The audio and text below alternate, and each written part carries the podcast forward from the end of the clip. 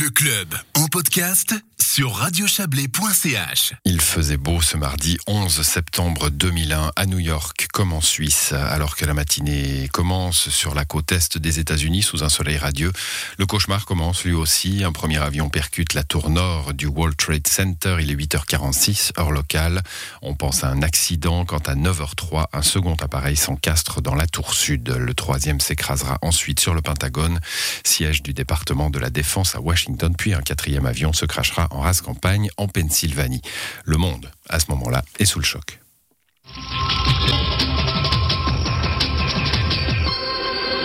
Bonjour à tous, ce flash spécial pour vous annoncer ces très spectaculaires explosions. Ce serait un attentat selon les médias américains à New York, au cœur de Manhattan. en direct avec vous depuis 15 heures. Cet après-midi, vous le savez, les États-Unis ont été frappés par la vague d'attentats la plus terrible de son histoire. Et oui, même les journalistes les plus chevronnés font des fautes de grammaire et franchement, il y a de quoi être déstabilisé. J'ai vu live le deuxième impact. Et c'était tout simplement stupéfiant parce que même la fiction euh, la plus osée n'aurait pas pu imaginer un truc pareil. Joseph Dice est conseiller fédéral et responsable du département des affaires étrangères.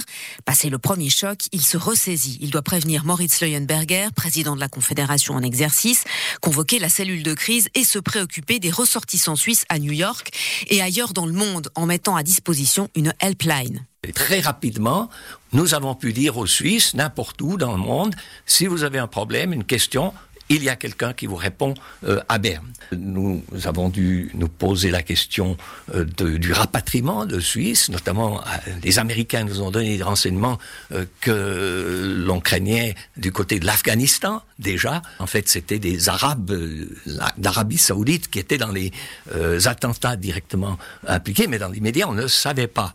Et puis, il euh, fallait, bien sûr, analyser la situation sécuritaire en Suisse euh, pour protéger nos biens ou nos objets, mais nous sommes aussi responsables, par exemple, de la, sécurité des Américains, de toutes les légations étrangères, et nous avons en particulier à Genève euh, eu des contacts pour raffermir les mesures de sécurité autour des ambassades. Je ne me suis pas senti dépassé par la situation, confie encore Joseph Dice. Les conseillers fédéraux sont en effet préparés aux situations de crise, même si celles-ci dépassaient sûrement les scénarios les plus fous. Alexia, 11 ans à l'époque, imaginait elle aussi une toute autre journée. On avait décidé ce jour-là qu'on voulait aller à New York, aller visiter la ville. Et à 5 heures, bah, mon cousin, il s'est senti très mal, il avait mal à l'estomac et euh, on a décidé d'annuler le voyage. Et du coup, je suis retournée à l'école. En l'occurrence, à Arlington, près de Washington, D.C., où les parents de la fillette, diplomate, sont en poste. Les cours débutent.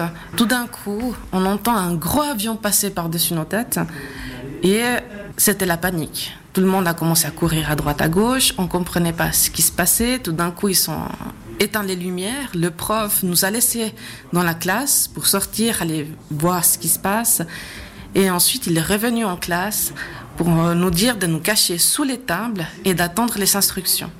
Ensuite, les élèves commençaient à dire il y a un tueur en classe, faut faire attention, faut pas faire du bruit. Jusqu'à quel prof il a dit ça y est, c'est notre moment de sortir. On l'a suivi jusqu'à la salle de gym où ils ont mis tous les élèves. On devait rester groupés jusqu'à que les parents viennent nous chercher. Mais sa mère est bloquée dans la capitale. La fillette, finalement ramenée à la maison par une amie, l'attend dans l'angoisse en regardant en boucle les images des attentats. Elle réalise rapidement qu'elle a eu beaucoup de chance. On avait déjà prévu un planning pour aller visiter directement en première chose les Twin Towers, ensuite Rockefeller et puis d'autres sites très connus à New York.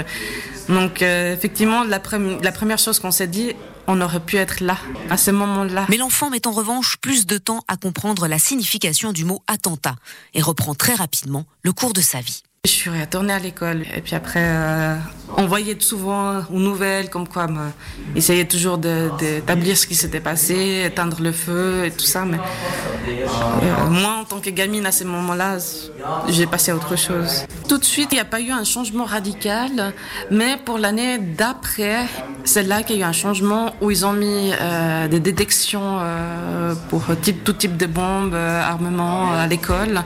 Ils nous fouillaient les sacs. Donc on devait passer un espèce de check-in à chaque fois, comme si on était à l'aéroport. C'est assez bizarre. Pour Joseph Dice, pas le temps non plus de s'apesantir. En plus d'assurer la sécurité des ressortissants suisses dans le monde, il faut nouer de bonnes relations avec les États-Unis, dotés d'un nouveau président et traumatisés par les attentats, et faire face deux semaines après seulement à un autre drame beaucoup plus proche, la fusillade dans le Parlement de Zug. 14 personnes tuées, des conseillers d'État, des députés, et au fond, cela ajouté à ce que nous venions de vivre à New York, ça nous a incité, si ce n'est obligé, à revoir notre politique de sécurité. L'automne 2001 ou la fin d'une certaine insouciance. Alexia vit aujourd'hui à Fribourg. Elle n'est jamais retournée à New York depuis cette époque. Elle aimerait toutefois se rendre un jour à Ground Zero et avoir une pensée pour celles et ceux qui ont perdu la vie ce mardi 11 septembre 2001. 2977 personnes sont mortes ce jour-là, sans compter les 19 auteurs de ces attaques suicides, membres du réseau islamiste Al-Qaïda. Parmi les victimes, deux ressortissants suisses. C'était un sujet de notre consoeur de Radio Fribourg, Sarah Camporini.